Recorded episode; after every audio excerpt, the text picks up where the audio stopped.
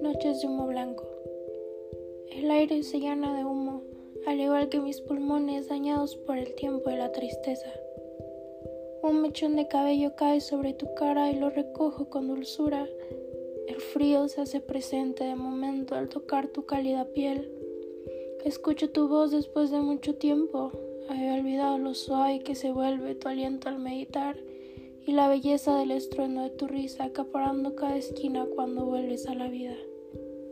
Me miras directamente después de tanto que el color de tu iris me es irreconocible y el ver cómo crecen tus pupilas me intimida.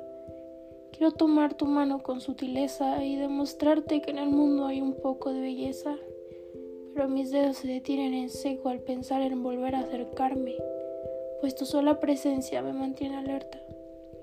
Busco egoístamente en tus movimientos algún indicio de que al menos uno de tus versos me siga perteneciendo, ya que tus besos se han desperdiciado en el humo del recuerdo y los colores de amor sagrado se han desvanecido, dejando blanco cada espacio, con una sola gota de cariño que en el aire va flotando recordándome que no puedo tocarla ni en las noches de humo blanco.